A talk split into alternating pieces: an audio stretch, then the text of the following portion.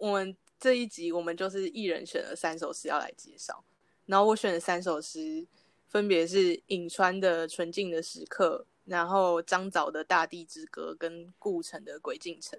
我选这三首诗就是因为我很重视汉诗传统，然后我觉得台湾现在普及的现代诗其实是很忽略中国那边有很多很棒的诗人，然后他们也是用中文写作，那而且他们又成，我觉得他们对于要沉积的汉史传统，其实是相对来讲又更有意识一点。当然，中文他们呃中国那边的诗有他们自己发展的脉络，其实是很。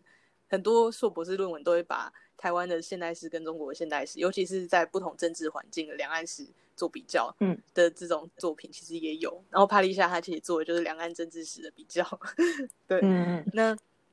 我选这三首，就是因为这三个诗人他们都是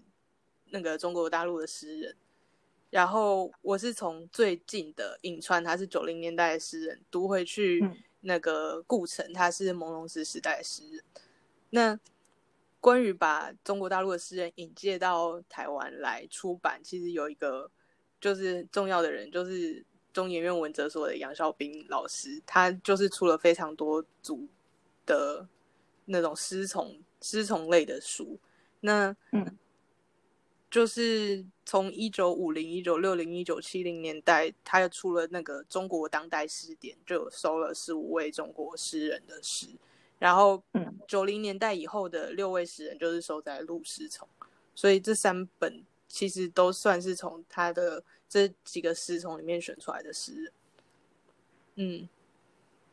所以我就是想要把这一个其实大家平常不会读到的，但是又对我们很重要，因为我们很爱顾城嘛，但是我们对于朦胧诗不太了解，